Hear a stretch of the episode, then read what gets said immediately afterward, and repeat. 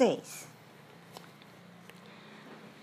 Como respuesta a la inquietud de Bisma, Pulatia narró a continuación la siguiente historia, revelando el origen de Agatsya Muni. Hace muchísimo tiempo, Indra le ordenó a Agni que fuera ayudado por Vayo para destruir los enemigos de los semidioses. Cuando Agni procedió a quemar cientos de demonios, algunos lograron escapar entrando en el océano. Esto incluía a Taraka y a Virochana. Considerando su misión eh, lograda, Agni los ignoró. Sin embargo, sucedió que los demonios salían del océano y molestaban muchísimo a los sabios y a otras personas. Debido a que el océano era inaccesible, estos demonios permanecieron seguros. Indra, por lo tanto, le ordenó a Agni a Vayu, sequen el océano inmediatamente, pues este es el refugio de nuestros enemigos.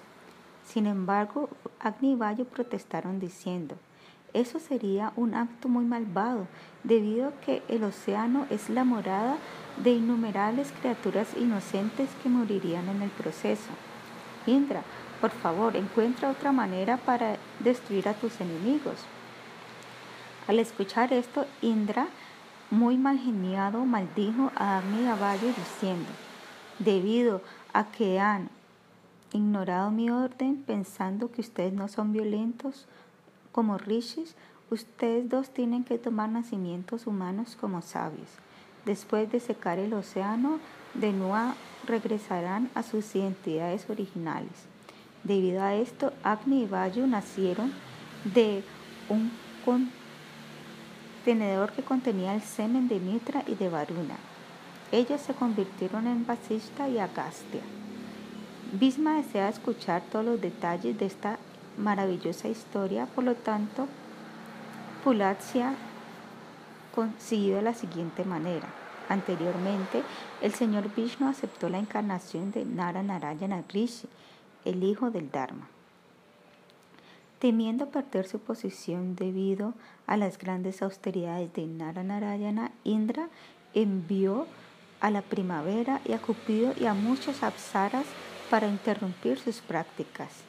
Cuando estos intentos fallaron debido a que Nara Narayana Rish no fue para nada tentado por el cantar, el danzar y los movimientos sensuales de las damiselas celestiales, los sirvientes de Indra se quedaron perplejos. Narayana Ri entonces a partir de su muslo procedió una mujer capaz de fascinar a los tres mundos enteros, que incluso de tal manera que eh, Cupido y la primavera se sintiesen atraídos.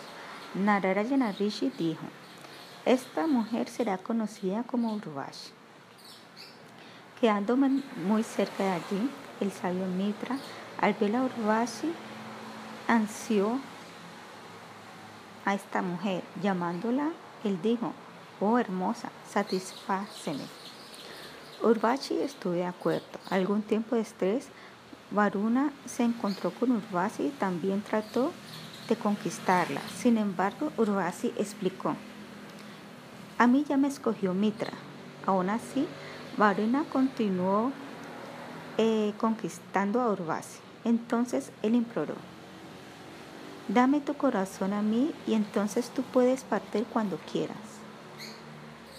Urvasi entonces consintió y Mitra al darse cuenta de esto maldijo, la maldijo diciendo, debido a que has sido falsa conmigo, tú tendrás que nacer en el mundo de los humanos y te debes convertir en la consorte del nieto de Soma. Después de esto, no siendo capaces de contenerse, Mitra y Varuna depositaron su semen en un contenedor de agua para que los dos sabios, Vasishta y Agatsya, pudieran nacer. Como fue descrito previamente, Agatsya tomó el océano y como lo fue indicado por él, la maldición de Indra. A continuación, Pulacha narró esto. En una ocasión, todo el mundo entero estaba oprimido por una gran hambruna. debido a que había muy poca comida en el mundo, cuando los sabios de una u otra manera obtenieron el cuerpo muerto de un muchacho, ellos lo cocinaron. En este momento pasó un rey. Al ver a los sabios en estrés, el rey preguntó, Recibir regalos es una manera elogiable para que los brahmanas se sostengan. Por lo tanto, deben aceptar de parte mía algunas aldeas, arroz, cebada, joyas, oro y vacas. Oh brahmana, por favor acepten estas cosas, pero por favor no cocinen carne. Los sabios respondieron, oh rey, aceptar los regalos es una cosa muy terrible. Es como tomar vino o incluso veneno.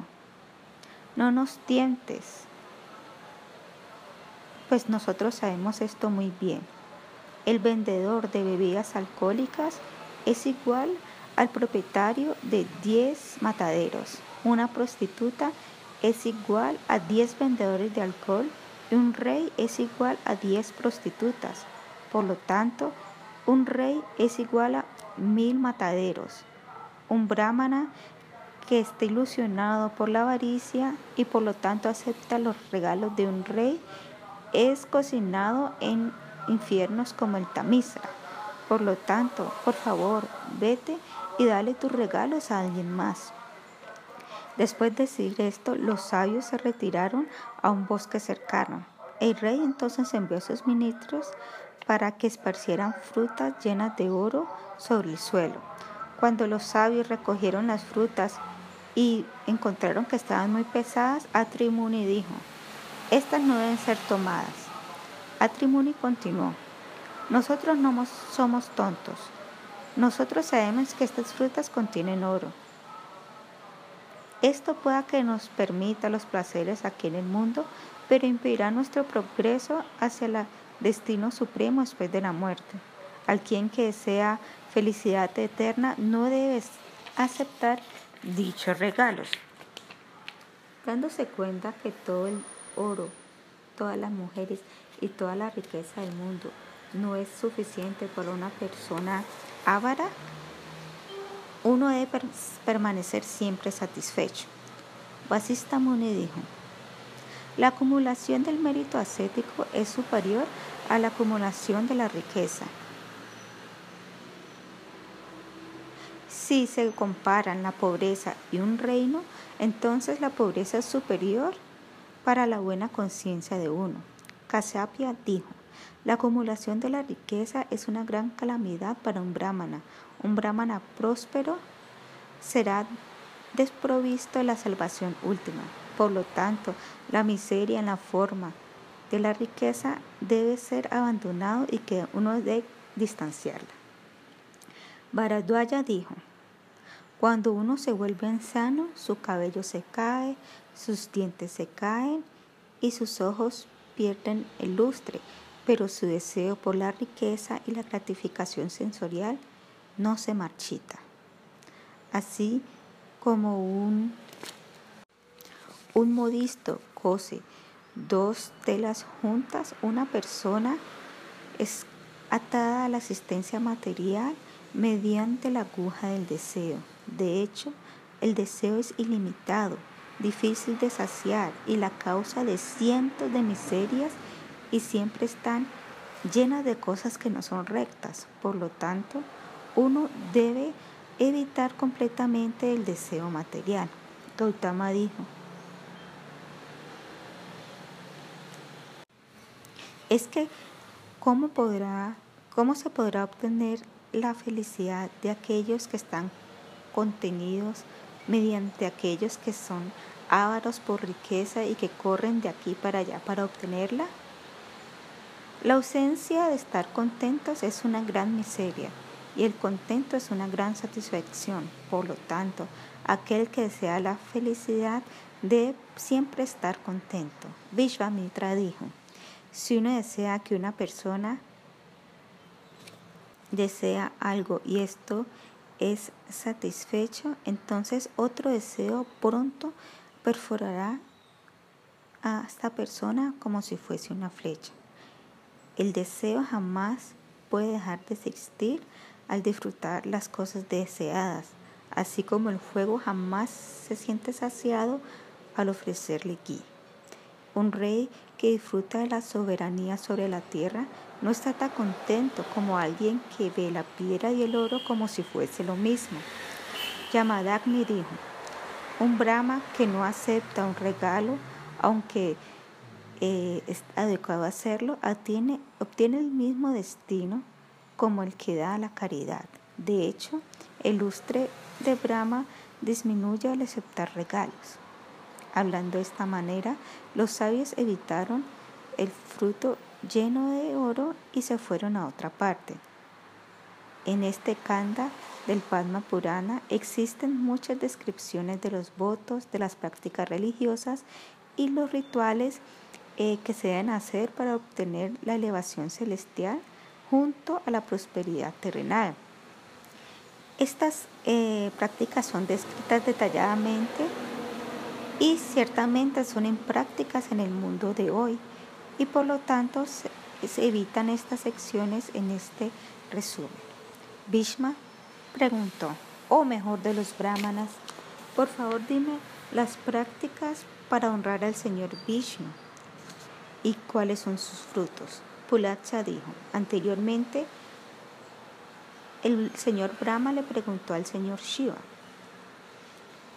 ¿cómo los hombres pueden tener siempre una buena salud prosperidad ilimitada y la salvación al practicar un poquito de penitencia?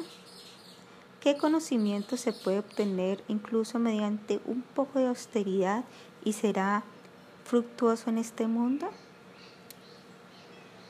Entonces el señor Shiva narró lo siguiente. Durante el Varaja Kalpa, en el periodo del Manu VII, llamado Vaishvata, al final de la Dwarapayuga número 27, el Señor Supremo aparecerá en tres formas para aliviar la carga de la tierra. Estas tres formas son Srila Vyasadeva, el Señor Brahma y el Señor Krishna. Tuashta Vishvakarma, bajo la orden del Señor, construirá una ciudad, Dwaraka. Mientras se encuentra sentado en su asamblea, el Señor Krishna a veces le instruirá a Bhima acerca de los principios religiosos. Bhima es llamado Brikodara debido a que él es un comedor voraz. Incluso el fuego del hambre dentro del estómago de un hombre religioso débil es difícil de aguantar mientras está ayunando. ¿Qué hablar de Bhima? Ese fuego llamado Frika. Un día el señor Krishna le prescribió a Bhima un voto para que él lo practicara. Debido a que este voto ha sido dado personalmente por el Señor Supremo, tiene que ser considerado el mejor de todos. El señor Vasudeva dijo, Bhima, si tú no eres capaz de ayunar en ocasiones auspiciosas, tal y como lo indican los astras, entonces simplemente Ayuna en este único día y obtendrás la perfección del mérito religioso. Este voto será conocido como Bhima Duadash. En su conversación con el señor Brahma, el señor Shiva a continuación narró la siguiente historia. El señor Krishna solía vivir en Dwaraka con 16.000 esposas. Él a menudo disfrutaba con ellas en los jardines del palacio. En una ocasión, Zamba, el hijo de Jambavati, se encontraba caminando por el sendero del jardín. Él parecía un segundo Cupido. Cuando las esposas del señor Krishna lo vieron, la pasión surgió en sus corazones de manera que parecía ser como si estuviesen atormentadas por las flechas de Cupido. Siendo omnisciente, el Señor Krishna le dijo a sus esposas, una persona malvada llegará un día y la secuestrará debido a que ustedes han sentido lujuria por samba en mi presencia. Cuando sus esposas le imploraron de que debía haber alguna manera para liberarse de esta maldición, el Señor les dijo, Ustedes deben observar el voto que fue dado por el, el voto que les dará el gran sabio Dalvia. Después de decir esto, el Señor desapareció. Entonces sucedió que más tarde, después de la gran guerra de Kurukshetra y la destrucción de la dinastía Yadu, y después de la desaparición del Señor Krishna, debido a que había cumplido su misión, las esposas del Señor fueron en realidad secuestradas.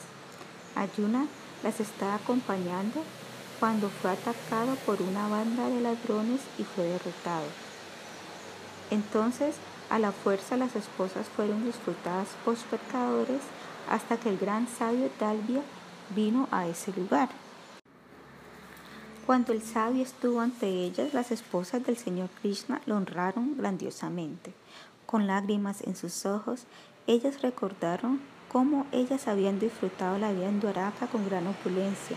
Estando ante el sabio, ellas dijeron, nosotros hemos sido repetidamente disfrutadas por personas malvadas y por lo tanto hemos caído del sendero de la rectitud. Tú eres nuestro único refugio, oh Brahmana. De hecho, a ti te instruyó anteriormente el señor Keshava en persona. ¿Cómo es que llegamos a ser prostitutas después de obtener el contacto personal con el Señor Supremo? Ahora, por favor, explícanos los deberes de una prostituta. Dalvia Muni respondió, Hace mucho ustedes eran las hijas de Agni.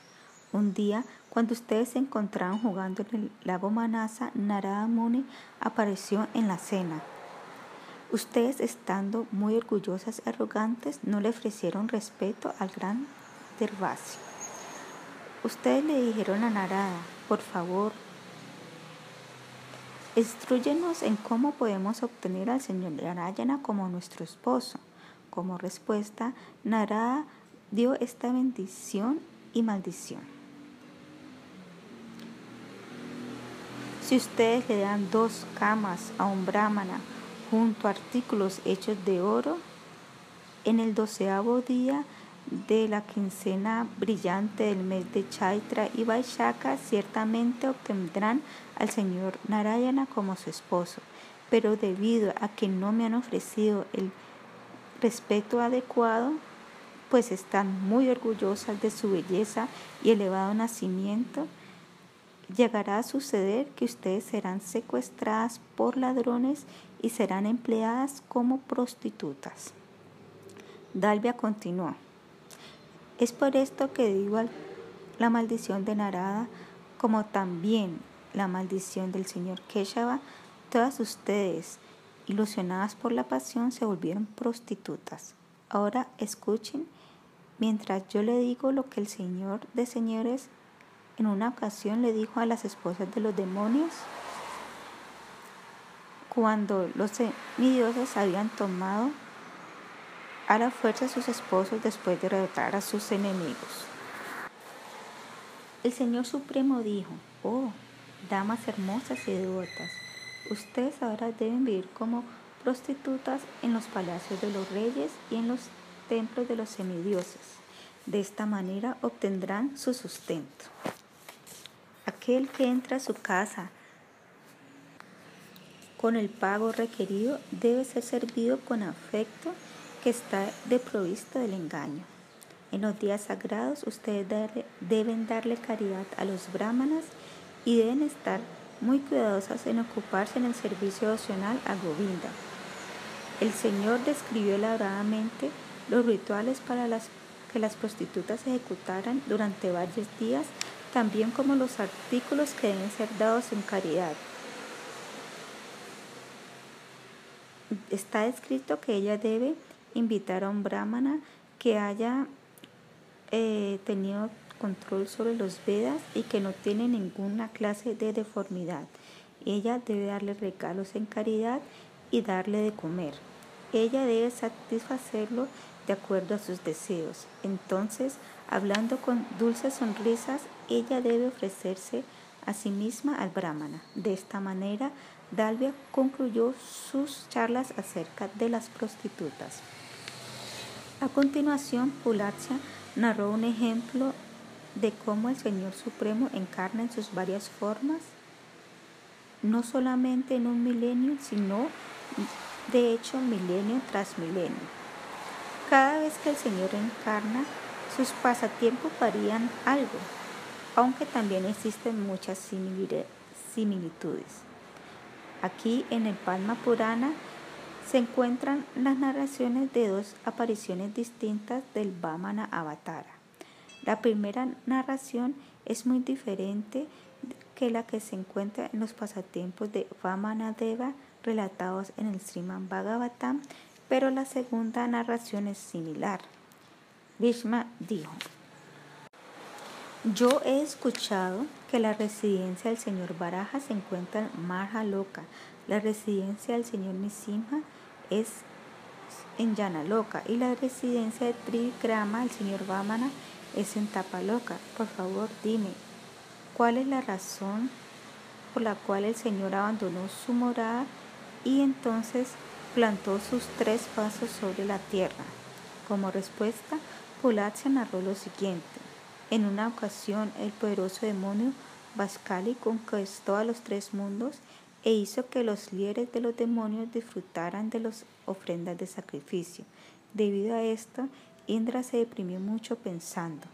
Debido a las bendiciones de Brahma, este demonio no puede ser matado en la batalla.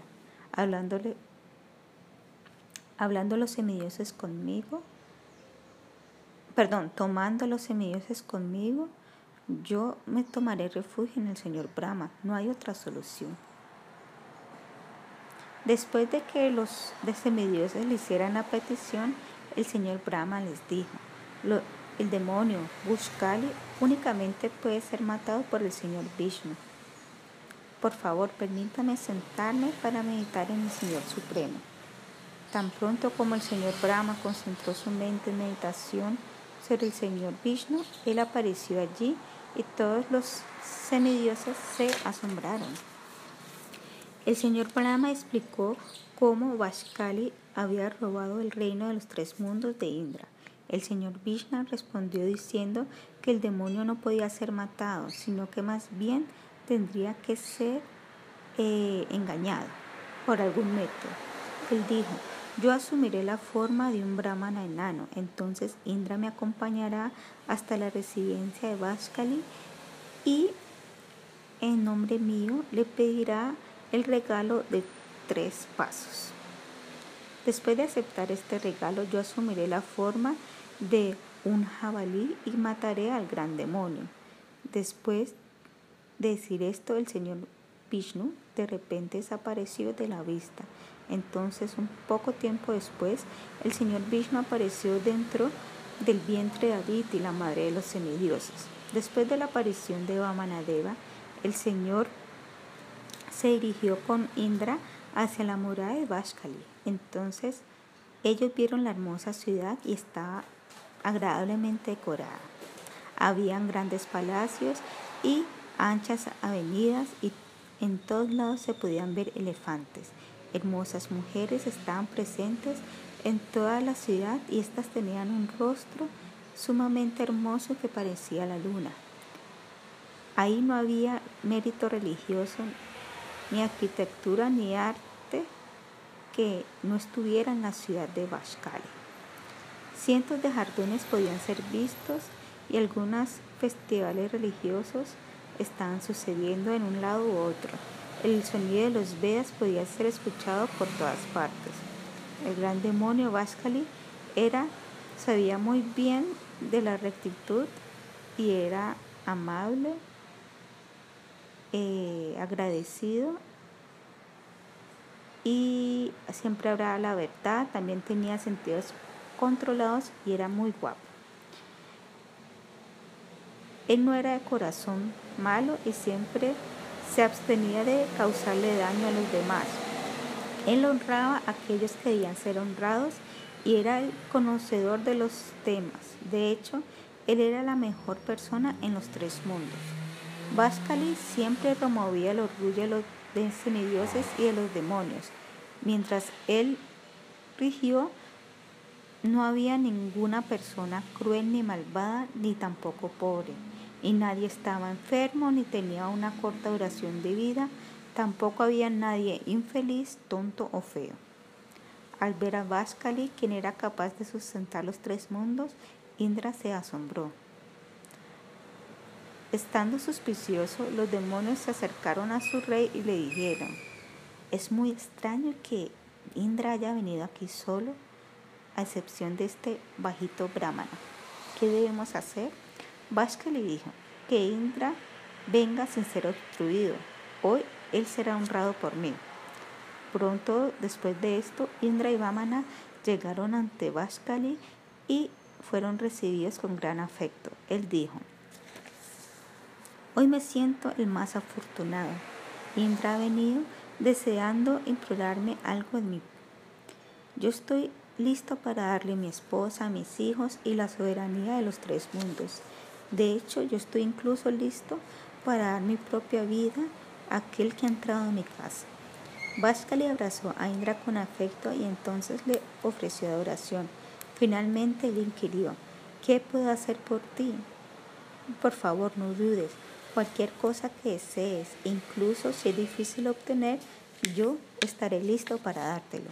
Indra dijo, Rey de los demonios, yo sé que cualquiera que se acerque a ti por caridad nunca se va decepcionado. Este brahmana enano que me está acompañando es hijo de Kasapia. En nombre de él, yo estoy expresando su deseo de ejecutar un sacrificio. Con ese propósito, él requiere una pequeña tierra, la cual él va a medir con tres de sus pasos. Aunque tú me has quitado el reino de los tres mundos, yo no te estoy pidiendo nada para mí. Es para el bien de este pobre brahmana que yo me he acercado a ti. Váskala respondió, Indra, yo haré lo que tú estás pidiendo. ¿Por qué tan solo un pequeño pedazo de tierra? Yo estoy preparado para dar mi propia vida si el brahmana me lo pide. Al escuchar esto, eh, los sacerdotes familiares de la familia Vashkali, Shukacharya dijo, oh rey, tú estás cometiendo un grave error, pues no sabes qué es apropiado y lo que no es. Un, rey de, perdón, un regalo de parte del rey solo debe ser dado después de consultar con los ministros y preceptores. Este supuesto brahmana enano es el señor Vishnu en persona. Por favor, no lees lo que él pide. Este es el matador de tus parientes. Tomando el lado de Indra, él está tratando de derrotarte mediante trucos.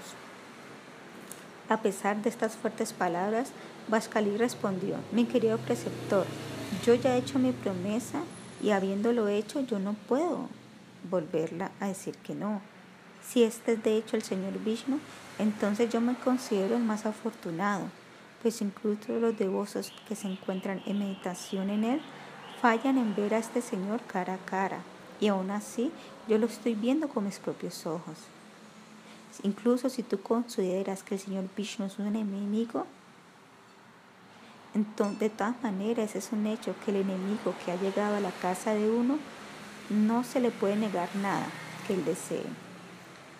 Yo ya me he decidido, yo haré lo que este brahmana enano me pida. Escuchando esto, Shukra dejó caer su cabeza en vergüenza. Dirigiéndose a Vamana, Vashkali dijo, oh Brahmana, debido a que tú deseas tierra que yo te dé, tú debes pedirme la tierra en vez de simple tres pasos. Inda respondió, oh Señor de demonios, lo que tú estás diciendo es verdad pero este brahmana únicamente ha pedido tres pasos, por lo tanto yo te pido que no le des ni más ni menos. Vashkali entonces ejecutó el ritual apropiado para dar un regalo en caridad diciendo que el señor Hari se complazca conmigo. Habiendo recibido el regalo, el señor Brahma, perdón, el señor Vamana abandonó su forma como enano y procedió a cubrir el reino entero de los demonios con su primer paso, llegando hasta el sol. Entonces, con su segundo paso, Vamana eh, cubrió el universo hasta Druvaloka. Finalmente, el dedo del pie del Señor hizo un agujero en las cubiertas del universo y así empezó a caer mucha agua. Este flujo de agua descendió y finalmente formó el lago Pushkara. El río Ganga es por lo tanto también conocido como Vishnupai debido a que ésta bañó los, lotos, los pies del loto del señor Vishnu. El señor Vishnu entonces le preguntó en dónde debía ubicar su tercer paso y debido a que ya no había más tierra por ser cubierta, como respuesta Vaskali admitió que únicamente el señor Vishnu tenía el poder de crear y por lo tanto él, él en persona, perdón, el propio Vaskali no podía hacer más para darle más tierra. Estando complacido, el Señor le pidió al rey de los demonios que pidiera una bendición. Vashka le dijo, yo deseo devoción hacia ti y que tú me mates, para que yo pueda entrar a tu morada eterna, Padwipa. El Señor Vishnu dijo, en el futuro instante, cuando yo asuma la forma de un jabalí, en ese momento tú vendrás ante mí y yo te mataré. Y de esta manera fue que Indra volvió a ganar su regencia sobre los tres mundos. Los demonios entraron a las regiones inferiores y Vamanadeva de repente desapareció de la vista.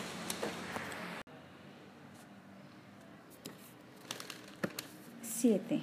Bhisma dijo, anteriormente yo había escuchado cómo el señor Trivikrama Vamana había derrotado a Bali, el hijo de Virochana, incluso ahora se encuentra en los planetas inferiores. Por favor, amablemente, dime acerca de cómo el Señor tomó en esta segunda ocasión los tres pasos. También háblame acerca del origen de los fantasmas y de los espíritus. Pulacha respondió, ahora trataré de responder todas tus preguntas. El robo del reino de Bali mediante tres pasos ocurrió en el Vaivashta Manvantara, mientras que el robo del reino de Vashkali sucedió en una era previa. Ahora yo narraré el pasatiempo del Señor después de haber dicho primero cosas acerca del Nagapanchami y el origen de los espíritus malvados.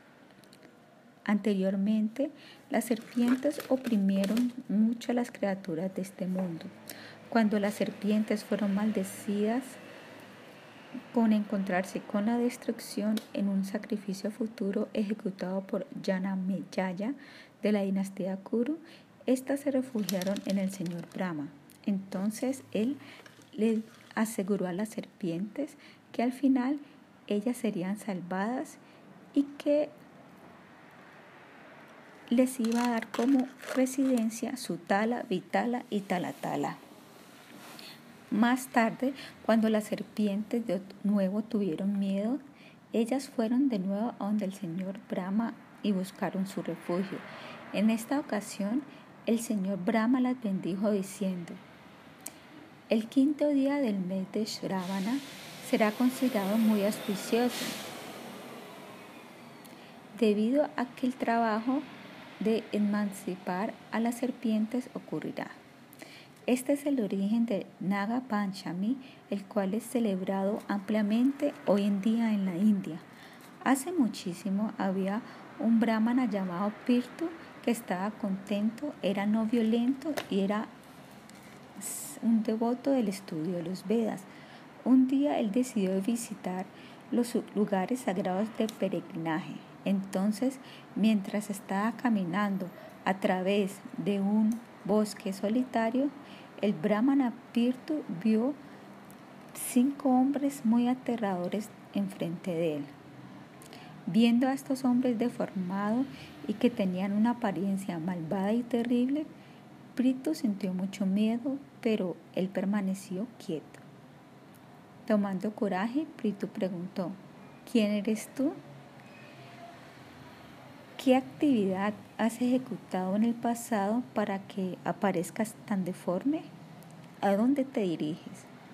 Los espíritus malvados respondieron, nosotros siempre tenemos hambre y sed y estamos enredados del sufrimiento.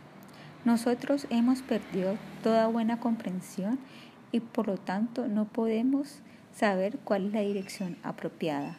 Mi nombre es Pariushita y mis compañeros son Shigaraga, Rohaka, Shushimuka y Lekhaka. Yo siempre comía las comidas más deliciosas y le daba lo que quedaba y que estaba ya un poco pasado a los brahmanas. Debido a esto mi nombre es Parishta. Este hombre solía acuchillar a muchos brahmanas que venían a donde él deseando comida. Por lo tanto, su nombre es Sushimoka. Este que se llama Shigraga se le pasó esto debido a que él salía corriendo cuando un brahmana le pedía comida. Este hombre solía comer sus comidas en el techo de su casa temiendo que los brahmanas pudieran venir y pedirle comida. Por lo tanto, su nombre es Rojaka. Este hombre, Lekhaka, siempre quedaba en silencio y, se, y, y con el pie rascaba el suelo cuando los brahmanas iban a pedirle comida. Lekhaka camina con gran dificultad. La cabeza de Rojaka cuelga hacia abajo.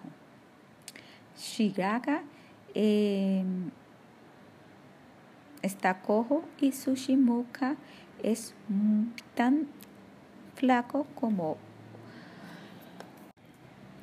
una aguja. Yo tengo un cuello largo y una barriga muy prominente.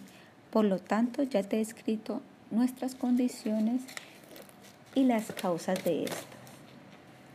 El brahmana Pirtu preguntó, todos sobre la tierra subsisten comiendo comida. Por favor, dime qué comida pueden comer. Los espíritus malvados respondieron, nosotros disfrutamos en las casas en donde la pureza es ignorada. En dichas casas la gente escupe, no se limpia apropiadamente después de defecar y orinar y no se bañan regularmente. En dichas casas la comida se tira por aquí y por allá y los residentes no sienten vergüenza alguna. Los espíritus malvados disfrutan en casas en donde los mayores no son respetados, en donde los hombres son dominados por las mujeres y en donde las personas poseen gran ira y avaricia. Ahora, mi querido Brahmana, yo deseo que ahora me digas qué debe hacer un hombre para no volverse un espíritu malvado en su siguiente vida. El Brahmana respondió, alguien que siente compasión por los demás, alguien que mira ecuánimamente el honor y la deshonra, la piedra y el oro, un amigo y el enemigo, no se volverá un espíritu malvado en su próxima vida. Aquel que ha conquistado la ira, que está libre de apego y aversión y que perdona y da caridad, no se volverá un espíritu malvado. Aquel que adora a las vacas, a los brahmanas, a los lugares sagrados y al Señor Supremo, no se convertirá en un espíritu malvado en su siguiente vida. Los espíritus malvados dijeron, mi querido brahmana, dime cómo una persona se convierte en un espíritu malvado. El brahmana Pirtu respondió, un hombre, especialmente un brahmana, que muere de haber, después de haber cocinado, comido la comida cocinada por un shudra, de tal manera que la comida permanece en su estómago, se convertirá en un espíritu malvado en su siguiente vida. Aquel que abandona a una madre, a un padre, a una hermana o a un hermano sin tacha, se vuelve un espíritu malvado. Aquel que roba el dinero que se le ha confiado, que le hace daño a un amigo o engaña a la, la confianza de alguien, se vuelve en un espíritu malvado. Aquel que mata a un brahmana o a una vaca, aquel que es un ladrón, aquel que toma licor, aquel que duerme con la esposa de su maestro o secuestra a una chica virgen, se convertirá en un espíritu malvado. Un ateo también se convertirá en un espíritu malvado. Cuando el brahmana se encontraba hablando de esta manera, se pudieron escuchar tambores en el cielo mientras flores caían como lluvia sobre él. Hay un gran mérito que se gana al escuchar dichas discusiones piadosas. Bhisma a continuación pidió, Gran sabio, por favor, dime acerca de Markandeya Rishi. Como respuesta, Pulacha narró lo siguiente. Había un gran sabio llamado Mirkandu, el hijo de Virgo. Mientras practicaba austeridades en el bosque junto a su esposa, este sabio tuvo un hijo. Cuando el, el hijo tuvo cinco años, un sabio llegó allí. Debido a que el sabio podía comprender el futuro, Mirkanda preguntó, ¿cuál será la duración de la vida de mi hijo? El sabio omnisciente respondió, tu hijo únicamente vivirá durante seis meses más. Entonces, de una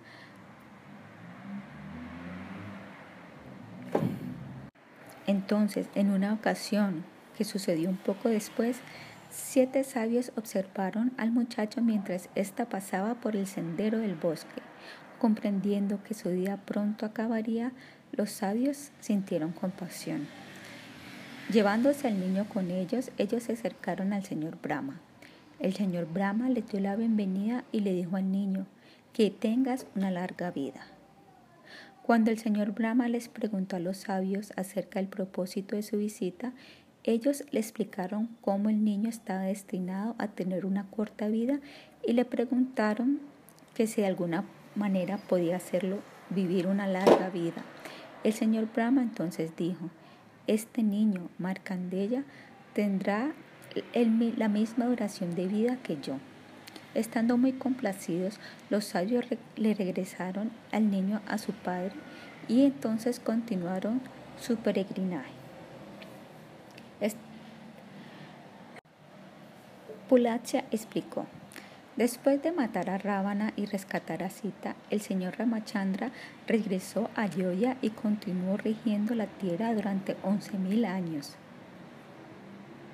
En una ocasión se le sugirió que él debía visitar, visitar nuevamente el ashram de Agatse Rishi para ver y entonces el señor se fue para allá. Cuando el señor Rama se encontró con Agatse Rishi, ellos conversaron durante un largo tiempo.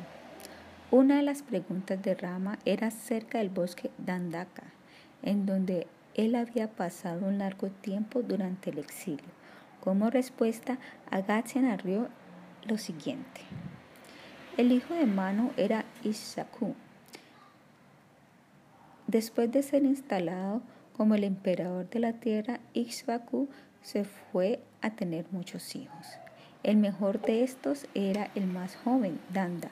Ishvaku le dio este nombre debido a que él pudo ver que en el futuro el palo Danda del castigo caería sobre él debido a un acto pecaminoso. Considerando esta falla, Ishvaku le dio a Danda un reino relativamente pequeño, el tracto de tierra que se encuentra entre Vidya y las montañas Nila. Después de esto, Nanda rigió sobre su reino durante muchos años de manera correcta. Un día, durante el encantador de mes de Chaitra, Nanda se fue a la vecinidad del ashram de Shukracharya. Allí él vio a la hija de Shukra, la cual poseía una belleza sin igual caminando sola por los bosques. Ella estaba en el, lo primordial de su juventud y tenía un rostro como la luna, pechos firmes, una cintura delgada y piernas muy bien formadas. Viendo a esta muchacha, Tanda se sintió muy complacido. En realidad, la chica tenía puesto una sola tela que ampliamente exhibía sus rasgos hermosos y como resultado de esto el rey sintió muy enamorado y sintió mucha lujuria. Acercándose a la chica que no se había casado, Danda dijo, Oh niña encantadora de hermosa belleza, ¿de quién eres hija? Yo estoy atormentado por el amor. Simplemente al verte mi corazón se ha apegado. Por favor, quiero que sepas que yo moriré si no puedo disfrutar tu hermoso rostro, el cual ataca incluso los corazones de los grandes sabios. De hecho, tú has robado mi propia vida. Por favor, revíveme. Yo soy tu sirviente. Acéptame como tu devoto. La hija de Sukra respondió, yo soy la hija de Vargava, el hijo de Virgo. Mi nombre es Araya y yo soy la hija mayor. Nosotros estamos viviendo en esta ermita. Mi padre también es tu guru, así que espiritualmente somos hermano y hermana. No debes hablarme a mí de esta manera, más bien tu deber es protegerme de los hombres malvados y lujuriosos. Mi padre se enfada muy fácilmente. Su rabia haría que tú ardieras hasta convertirse en cenizas en tan solo un momento si trataras de disfrutarme a la fuerza. De lo contrario, sigue las reglas prescritas. Si tú deseas unirte conmigo, entonces habla con mi padre. Al escuchar estas palabras, Danda dejó caer su cabeza y dijo, al estar intoxicada con lujuria, por favor, favoreceme, oh hermosa, pues yo estoy loco ansiándote. Si no te tengo, de seguro moriré. Incluso si yo soy matado como resultado de disfrutarte, a mí no me importa. Entonces, a la fuerza, el rey atrapó a la niña con una mano y con la otra él le quitó el vestido. Él presionó su cuerpo al suyo y colocó su boca en la de él. Entonces él procedió a satisfacer su lujuria hasta su completa satisfacción con la niña que temblaba. Después de ejecutar este gigantesco pecado, Danda se devolvió con prisa a la capital. La hija de Shukra, sin ayuda y llorando muchísimo, esperó a que su papá regresara. Finalmente, su cachara regresó al hogar seguido por sus discípulos. Él se encontraba muy cansado y hambriento, así que cuando él vio a su hija que estaba allí, con sangre que fluía de su cuerpo violado, entonces su ira nació muy fácilmente y en grandes cantidades. casi como si estuviera ardiéndolo, poniendo a arder los tres mundos con su ira, Sukra le dijo a sus discípulos, miren esta terrible calamidad, esta es la obra del rey Danda, y el resultado será el desastre para él y a sus seguidores. Él será castigado mediante una terrible tormenta de polvo que no solo causará su destrucción, sino también la aniquilación de sus ciudadanos, de su ejército y de su sequito. Que Indra le traiga la destrucción a cientos de yoyanas que rodean en todos los lados. Y entonces sucedió una terrible tormenta de polvo durante siete días y noches. Sucra le dijo a sus discípulos que se fueran a otro lugar de tal manera que estuvieran por fuera del área de la destrucción. Dirigiéndose a sus hijas, Sucra dijo, Ay, chica de mente malvada, quédate aquí durante cien años sin ninguna descarga menstrual. Araya estuvo de acuerdo y entonces Sucra se fue a su residencia, ponió su residencia en otro lugar. En una semana toda la área fue reducida a la ruina.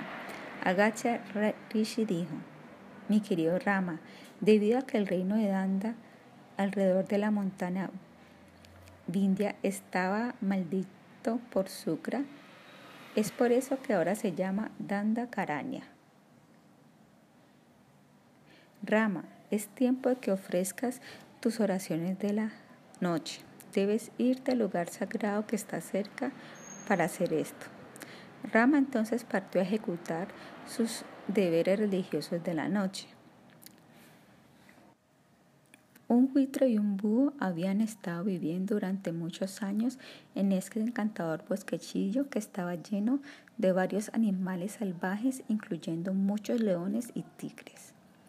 Este malvado, buitre peleaba con el búho diciendo que su residencia era suya solamente.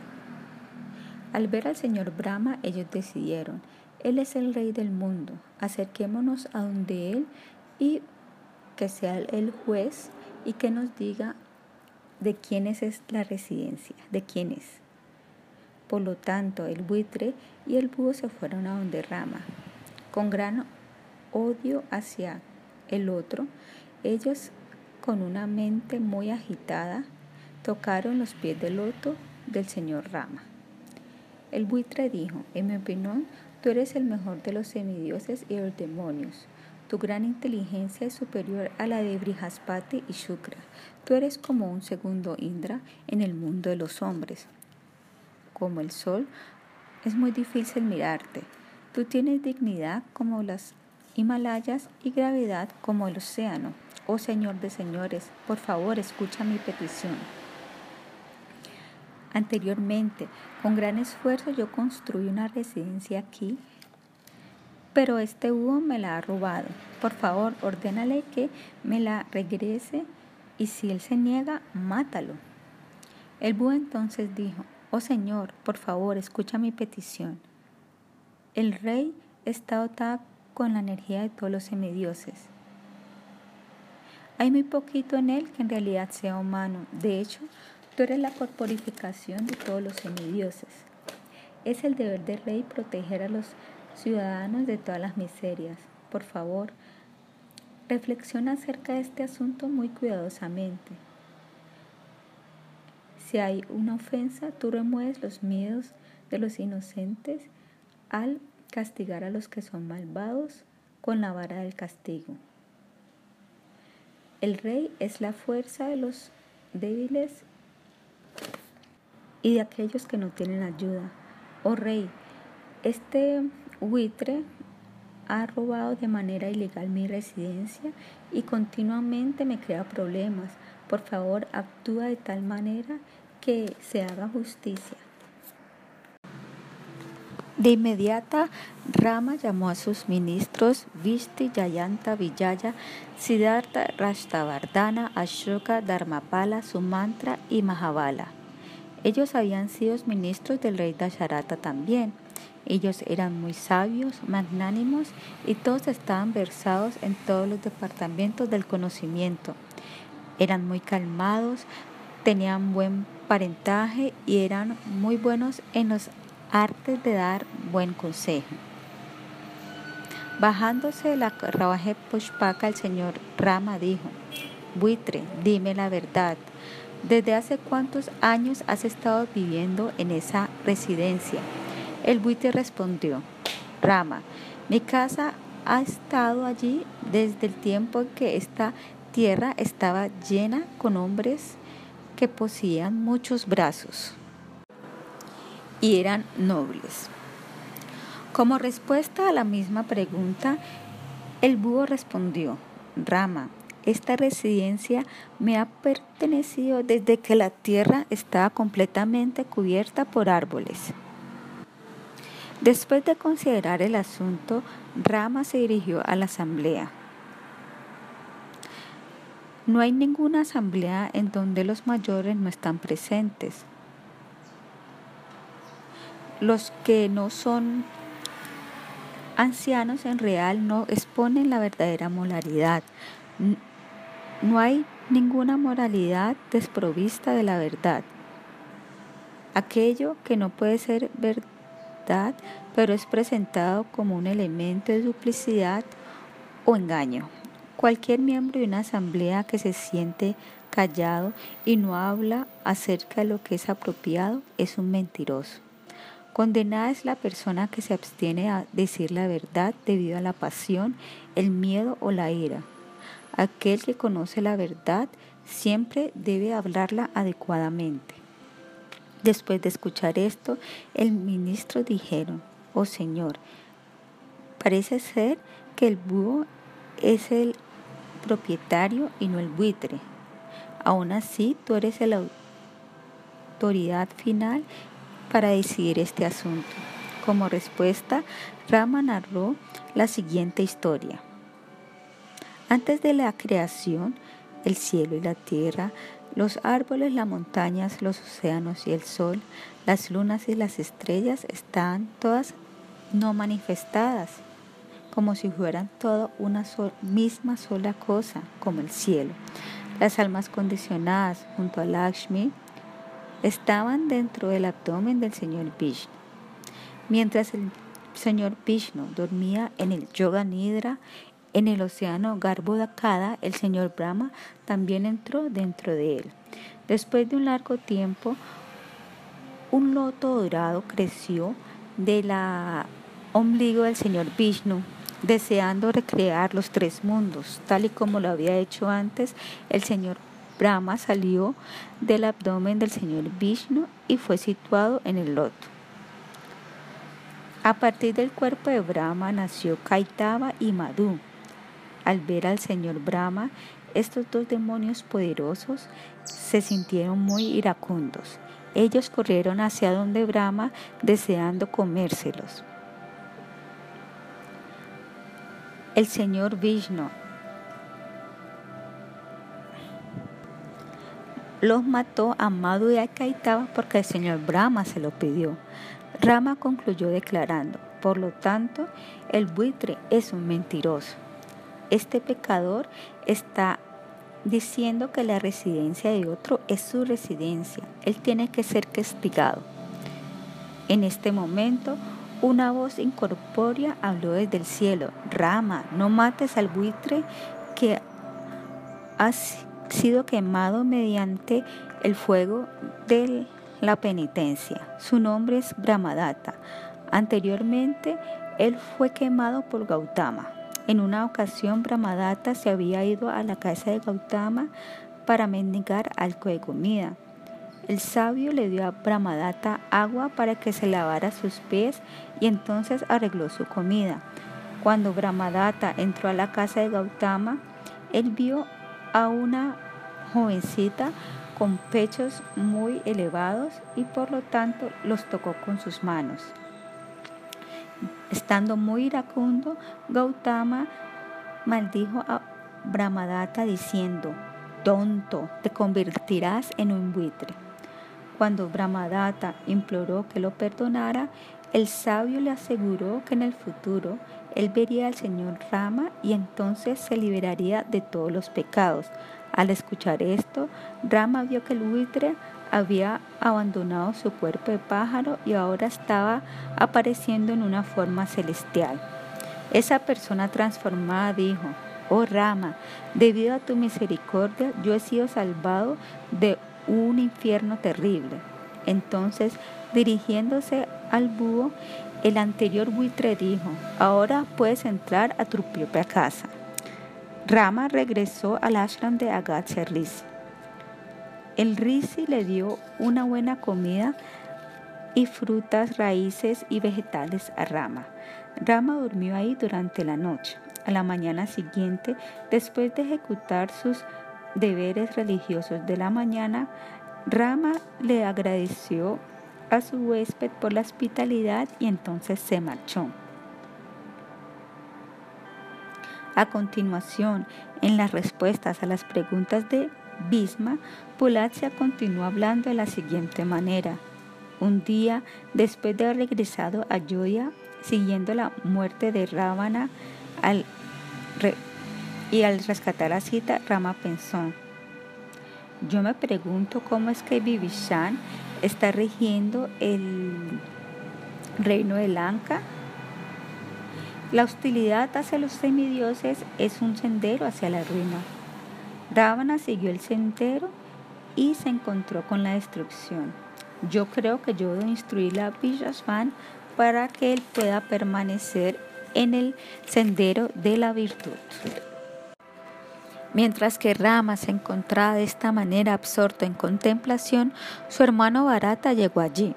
Viendo a Rama en una modalidad meditativa, Barata le preguntó, ¿en qué estás pensando? Si no es un secreto, por favor dímelo. Rama respondió, no hay nada que yo mantenga secreto de ti. Mi vida te pertenece completamente, también como a Lakshmana. Mi ansiedad es esta. Yo me estoy preguntando cómo Vivashwan se comporta hacia los semidioses. Habiendo matado a Ravana y habiendo colocado a Vivishana en el trono en el Lanka, yo siento que es mi responsabilidad ver que él rija ese reino de manera correcta. Por esta razón, yo deseo visitar a Lanka y también deseo ver a Sugriva, a Satgruna y a los hijos de mis hermanos. Después de hacerlo, yo retornaré a Yodhya. Al escuchar esto, Barata pidió, ay, por favor, déjame acompañarte. Rama respondió que así sea. Lashmana puede permanecer aquí en la ciudad para proteger a los sujetos. Después de informarle a Lakshmana acerca de sus planes, Rama junto a Barata se montaron en la carraje Pushpaka. Primero ellos viajaron hacia el reino de los Gandharas para ver a los hijos de Barata. Entonces, viajando hacia el oriente, ellos visitaron a los hijos de Lakshmana, quedándose allí durante seis noches. A continuación, viajaron hacia el sur y le ofrecieron respetos a Prayaga en la confluencia del Ganga y el Yamuna. Ellos visitaron al ashram de Atri y se fueron a Yanastan, en donde Sita había sido secuestrada por Ravana. Rama narró todos sus pasatiempos a Bharata mientras ellos continuaban.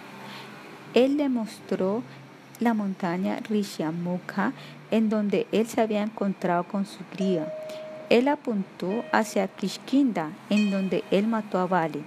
Rama y Bharata entonces se dirigieron a la ciudad y su griba les dio una muy eh, calidosa bienvenida.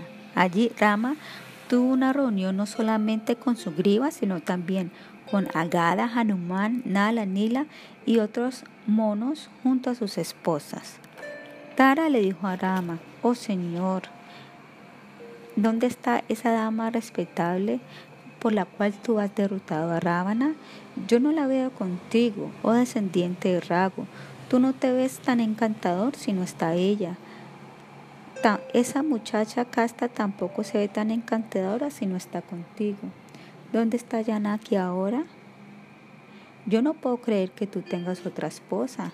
Rama respondió, oh dama, respetada dama, es muy difícil de escapar aquello que se ha sido ordenado por Kala o el destino. De hecho, el destino le ha dado forma a este mundo entero de entidades que se pueden mover y de que no se pueden mover.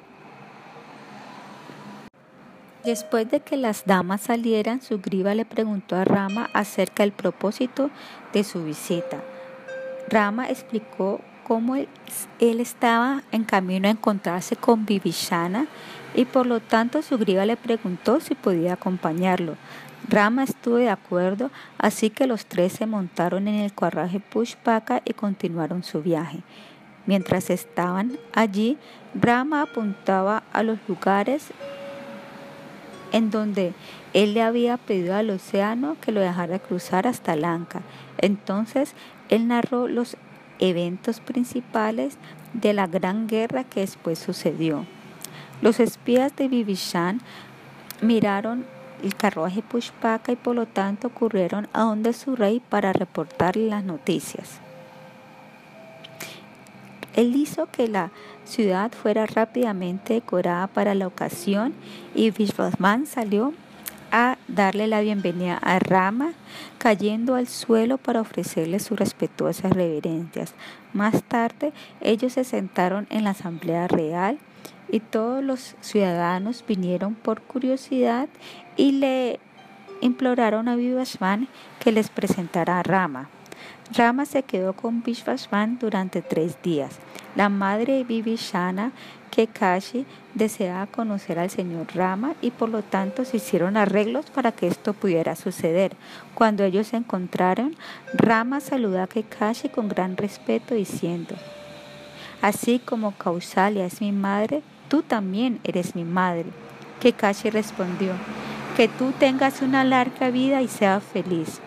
Mi esposo me ha dicho que el señor Vishnu, adoptando la forma humana, ha descendido en la familia de los Ragu para el bienestar de los Devas, para la destrucción de Ravana y para darle prosperidad a Vivishana. Ahora yo puedo reconocer que de hecho tú eres el señor Vishnu, Sitash Lakshmi, y los muchos soldados son expansiones de los semidioses. La esposa Vishana dijo, oh Señor, yo deseo que tu amada Janaki esté feliz. A diario yo recuerdo sus pies. Yo me pregunto cuándo volveré a tener la oportunidad de ver a Sita. Oh Señor de los Devas, ¿por qué no trajiste a Sita contigo? Sin ella, tú no te ves tan encantador. Rama respondió, respetada dama, Sita me ha abandonado Así como una buena posición en la vida abandona a una persona desafortunada. Sin ella yo no recibo ninguna clase de felicidad. Mientras yo deambulo por la tierra, todas las direcciones parecen estar vacías. Después de que Kashi y Saramara se fueran, Rama le instruyó a Vivishana de para siempre actuar de manera que le sea agradable a los semidioses. Y entonces él dijo, ni que hablar de los devas, cualquiera que venga Lanka no puede ser matado. Él debe ser respetado así como me estás respetando. Vivishana dio su consentimiento y en este momento Vayu le dijo a Rama, existe una edad del señor Vamana que anteriormente fue le había quitado el reino de los tres mundos a Bali. Por favor, instala esta deidad en Kanyakumja. Vivishana entonces trajo la deidad completamente decorada y se la regaló al señor Brahma mientras explicaba. Indrajit había traído a esta deidad a Lanka cuando él conquistó el rey de los cielos.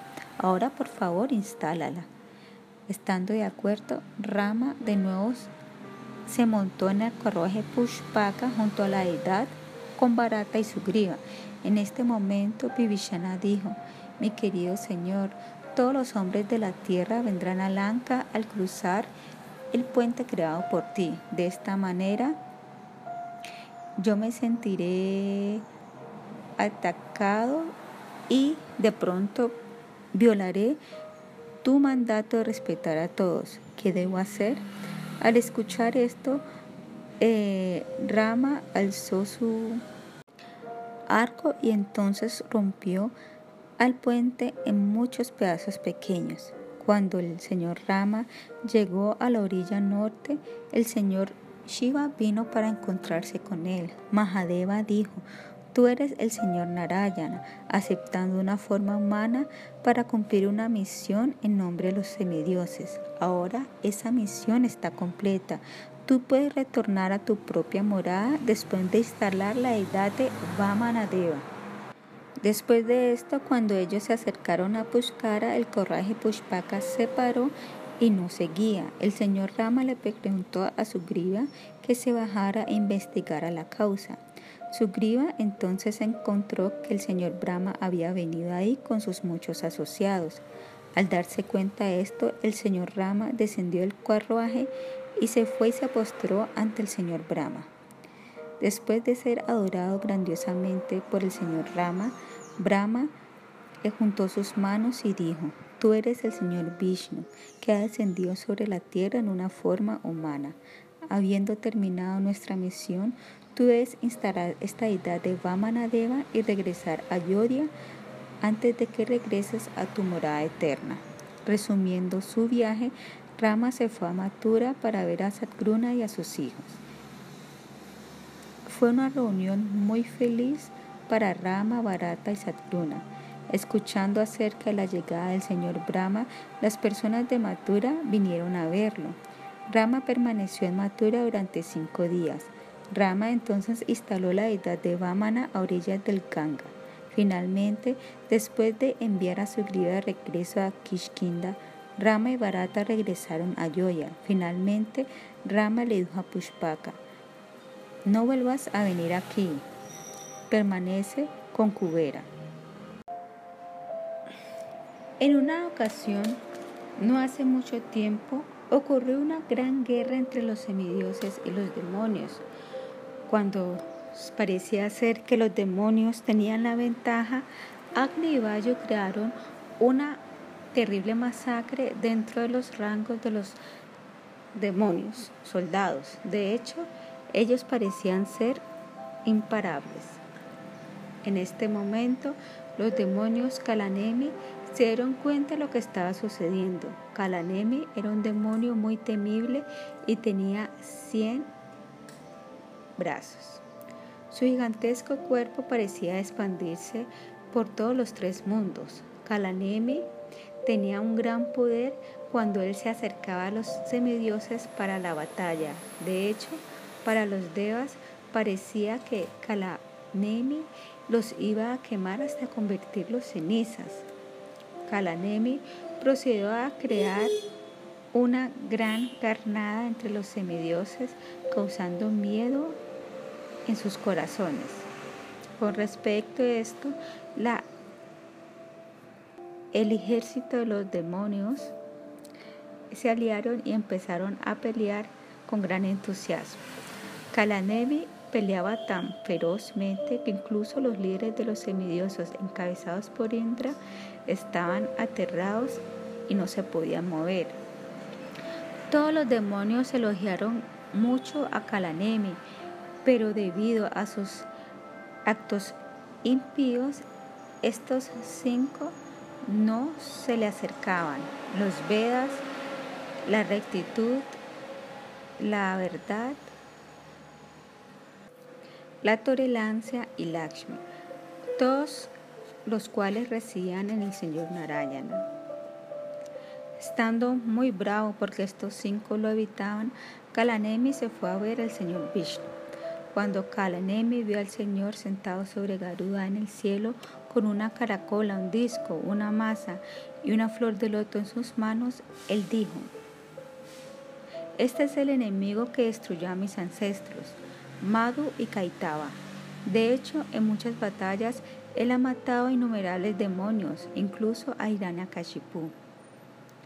Con suerte, este Vishnu está ante mí. Siendo aplastado por mis brazos, pronto él perecerá. De esta manera, Kalaneni retó al señor Vishnu. Aunque estaba siendo muy abusado por el demonio, el señor no se enfadó y esto le exhibía gran tolerancia y sonrió y dijo, oh demonio, el poder de la arrogancia es pequeño, mientras el poder de controlar la ira es grandioso. Tú te has olvidado de la tolerancia y por lo tanto, hablando como lo has hecho, ya estás perdido debido a tu orgullo, al infierno con tus palabras insultantes. ¿A qué hombre le importaría gritar a una mujer? Oh demonio, yo veré que tú te dirijas por el mismo sendero de tus ancestros, la morada de Yamarash. Al escuchar esto, el demonio se rió de corazón y tomó sus armas preparándose para luchar. De hecho, con sus cientos de brazos, él hizo llover armas sobre el pecho del señor Vishnu. El ejército de los demonios encabezados por Taraka también atacaron al señor Vishnu en esta ocasión. El señor estaba imperturbado, sin embargo, con gran ira, Kalaneni le pegó a Garuda muy severamente en la cabeza con su mazo, causándole un gran dolor al pájaro transportador del Señor.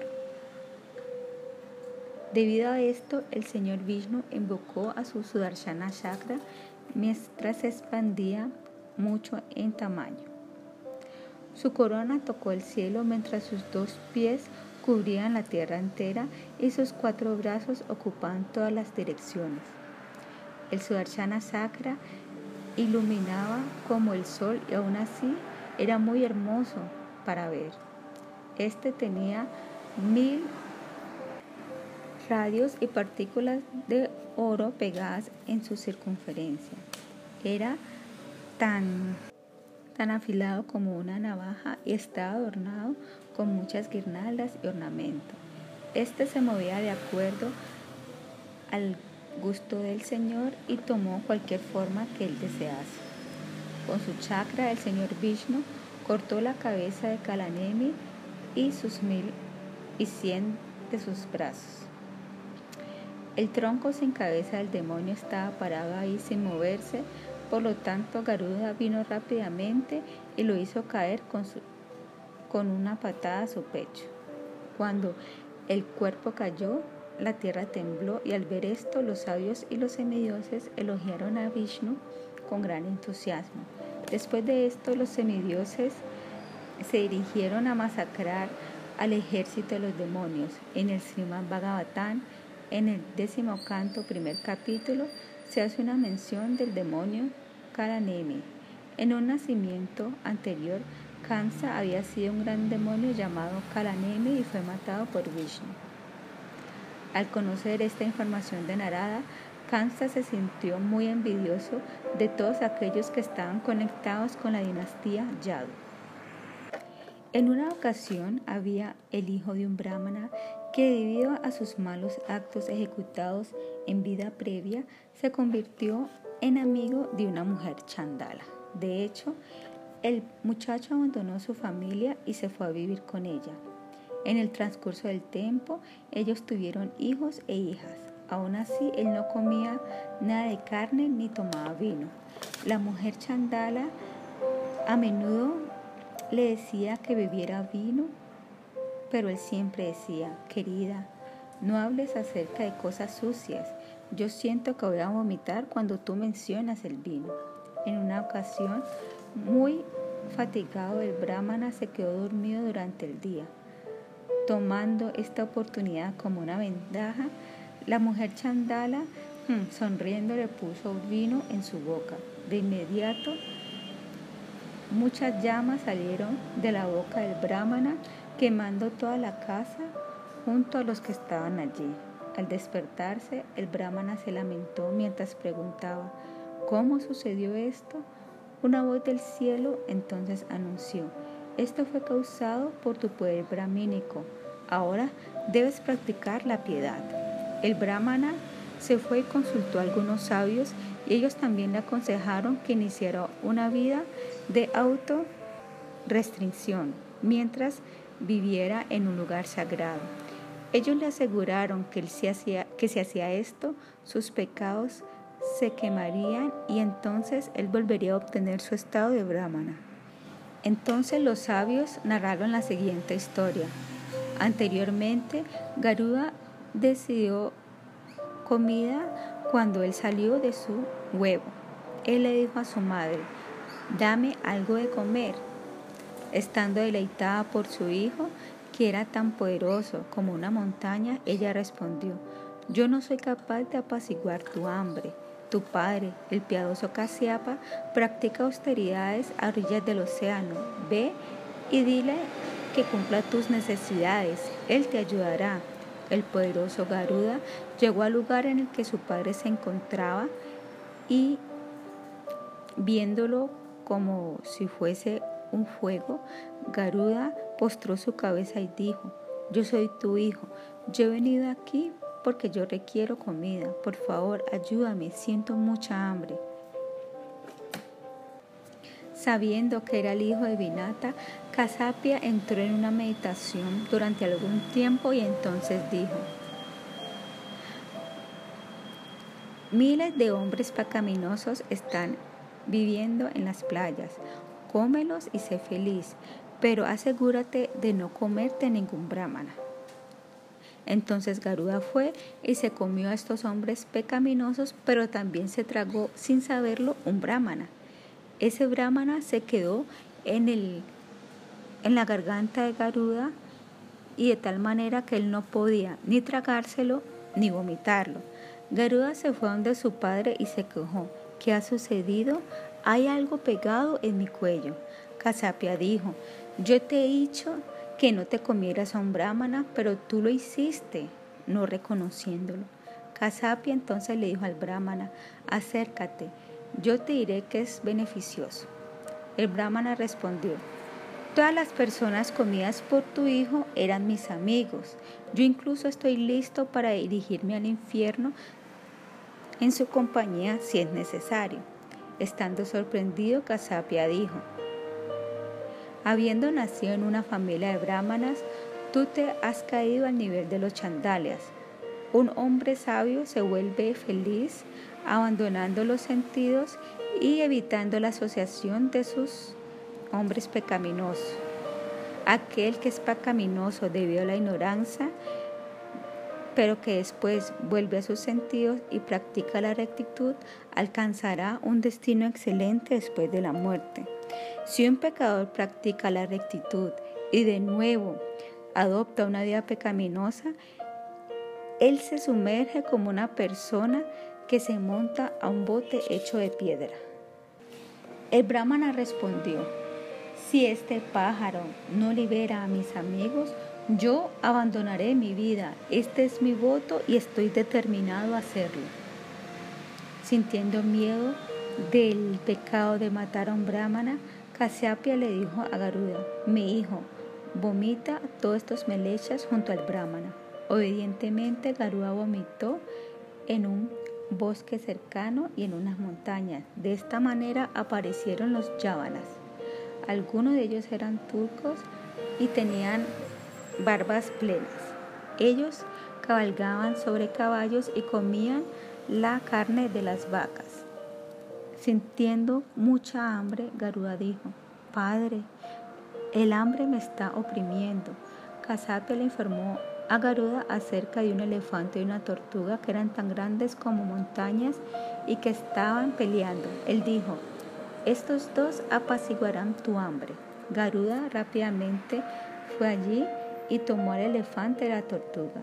Después de ascender al cielo, Garuda no pudo encontrar un lugar lo suficientemente fuerte para que lo pudiera sostener. Finalmente, él aterrizó en la rama de un gigantesco árbol jambu, pero de repente la rama se partió. Temiéndole a la muerte las vacas y los brahmanas, Garuda sostuvo fuertemente la rama. En ese momento, el señor Vishnu tomó una forma humana y se dirigió a donde Garuda, quien se estaba moviendo tan rápido mientras sostenía la rama. El señor dijo, ¿quién eres tú? ¿Por qué estás yendo por los cielos sosteniendo esta rama, el elefante y la tortuga?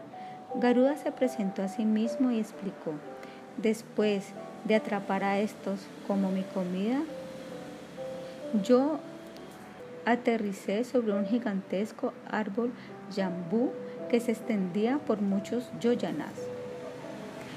Ni la tierra ni las montañas son capaces de sostenerme, pero antes de que pudiera haber comido, la rama se partió y yo estoy volando de aquí para allá debido a que siento miedo de dejar caer esta rama.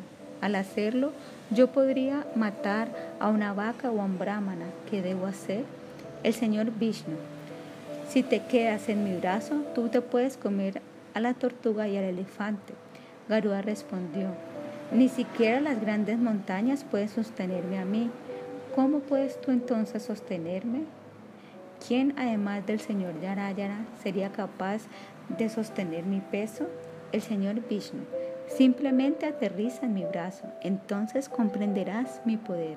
Finalmente, Garuda aterrizó en los brazos de Vishnu y para su sorpresa, él ni siquiera se tambaleó. Entonces, él dejó caer la rama al lado de una montaña. Al caer la rama, toda la tierra y los océanos temblaron. Garuda entonces se comió el elefante y la tortuga, pero aún así su sangre perdón, su hambre no fue satisfecha. Sabiendo esto, el señor Vishnu dijo, come la carne de mi brazo y sé feliz. Estando a punto de morir por el hambre, Garuda comió algo de carne, pero aún así el brazo no mostró ninguna clase de herida. Estando muy asombrado, Garuda le preguntó, ¿quién eres tú? ¿Qué puedo hacer yo para complacerte? El Señor respondió, debes saber que yo soy Narayana y he venido simplemente a complacerte. Para convencer a Garuda, Garish, el, señor Vishnu de nuevo asumió su forma de cuatro brazos. Garuda ofreció respetuosas reverencias y le preguntó qué servicio podía hacer. El señor Vishnu le dijo, oh, valiente, mi amigo, conviértete en mi vehículo por todos los tiempos. Garuda dijo, ah, yo soy afortunado. Señor, simplemente al verte, mi vida ha rendido frutos. Después de tomar el permiso a mis padres, yo regresaré a ti. El Señor Vishnu dijo, que siempre seas joven e inmortal. Tú no serás matado por ningún ser. Tus actos serán glorificados al igual que los míos. Que tú puedas viajar a todos los lugares y que tú disfrutes de toda la felicidad. Fácilmente obtendrás comida que te satisfaga y tú liberarás a tu madre de una calamidad. Después de decir esto, el señor Vishnu desapareció repentina y misteriosamente. Garuda se dirigió a donde su padre y le dijo todo lo que había sucedido. Kaseapa estaba muy complacido con su hijo. Él dijo, aquel que tiene a un hijo suyo como devoto del señor Vishnu ciertamente se la ha liberado del ciclo de los repetidos nacimientos y muertes. Entonces Garuda se dirigió ante su madre. Ella dijo, Tú has obtenido tu comida y has conocido a tu padre. ¿Por qué te tardaste tanto? Yo estoy muy preocupada. Garuda le dijo a su madre todo lo que había sucedido y ella estaba asombrada a escuchar la narración. Entonces ella le dijo a su hijo, yo tengo un gran problema, por favor ayúdeme. Mi hermana Kadru es mi coesposa. Debido a algunos arreglos, yo me he convertido en su sirvienta. El caballo de Surya es blanco. Ella insistió de que éste se volvería negro el siguiente día. Yo le dije, si el caballo se vuelve negro, yo seré tu sirviente. Sus hijos, las serpientes, le dieron veneno al caballo para que se volviera negro. Si yo le puedo dar a Kadru todo el deseo, toda la riqueza que ella desea, yo me liberaré de la servidumbre. Garuda le dijo, ve a donde Kadru y dile qué es lo que desea. No te preocupes, yo me comeré a todas las serpientes. Vinata se fue a donde Kadru y le preguntó qué es lo que deseaba. Entonces esa mujer malvada le dijo, dame néctar. Al escuchar esto, Vinata se sintió deprimida. Ella se fue a informarle a su hijo acerca de esto. Con ira, Garuda respondió, Madre, yo te traeré néctar, no te preocupes. Garuda rápidamente se fue donde su papá y le pidió, y le preguntó, ¿cómo puedo conseguir el néctar? Casiapia respondió, por encima de Sataloka hay una ciudad hecha por Vishvakarma y está protegida por un anillo de fuego. Esta es inaccesible para los devas y los demonios. La persona que rige esta ciudad simplemente con su puede reducir a ceniza.